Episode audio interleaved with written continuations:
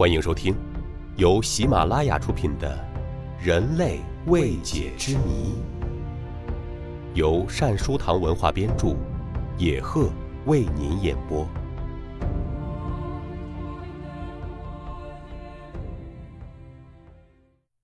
第四十五集：莫奇卡文化消失之谜，过渡文化的研究。在前印加文化时期，秘鲁沿海谷地曾呈现出巨大活力和丰富多彩的社会生活，其基础是农业。源自安第斯山的河流在其下游蕴藏有大量的肥沃土质，这就为古代印第安人发展农业提供了丰富的肥料。古代人种植玉米、木薯、菜豆、南瓜。甘薯、花生、棉花和龙舌兰等植物。在沿海内地的小山丘有鹿类动物，在河口的芦苇荡内栖息着大量的鸟类。因此，对于那些热带沙地上的古代沿海居民来说，安第斯山区的河流是上天的赏赐物。就在这种有利的自然条件下。莫奇卡人从事农业耕种、打猎和捕鱼活动。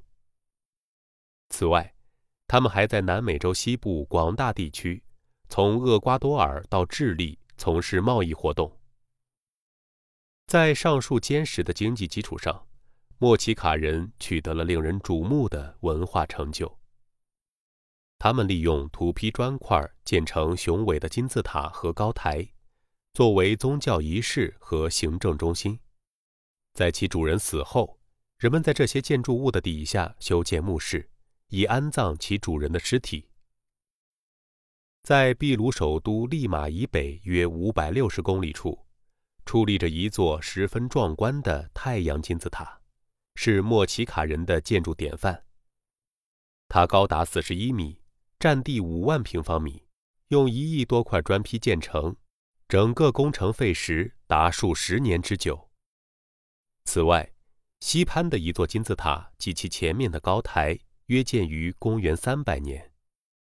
高台长七十米，高十米，共分三层。一九八八年七月，考古工作者就是在这著名的西潘高台底下，发现了一座保存完好的莫奇卡文化时期的墓室。这就是闻名遐迩的潘西古墓。据研究，古墓约建造于公元三百年，正值莫奇卡文化发展时期。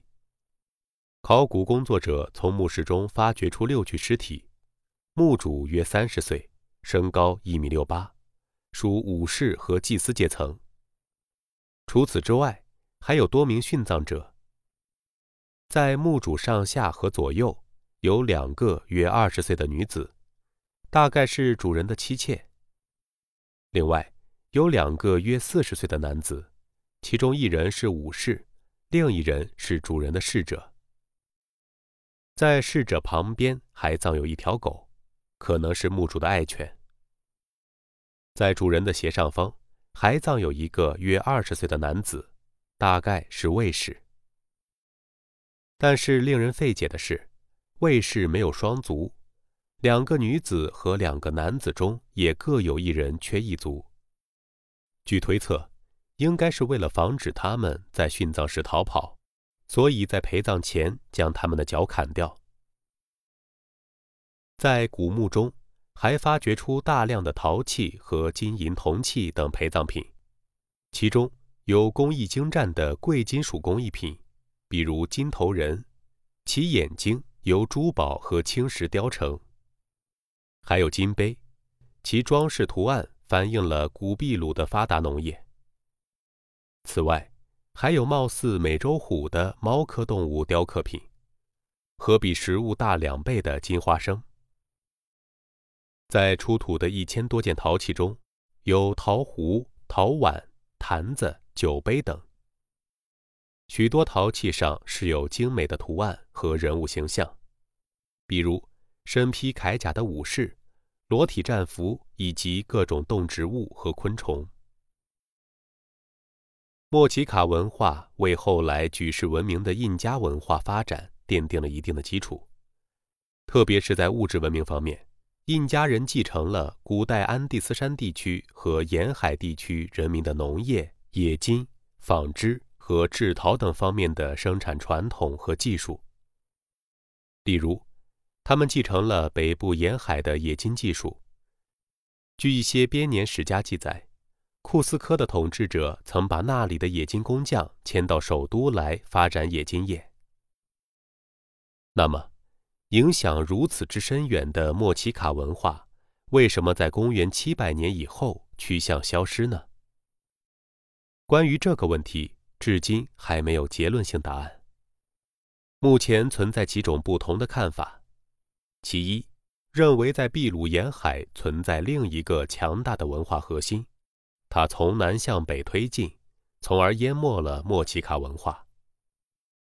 其二，认为来自安第斯山区的部落集团从东部入侵，最终毁灭了这个秘鲁沿海的古文化中心。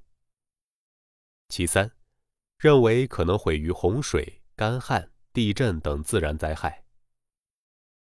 由于对莫奇卡文化的考古研究活动在一九八七年才刚刚起步，因此揭开灿烂的莫奇卡文化的奥秘还有待时日。听众朋友，本集播讲完毕，感谢您的收听。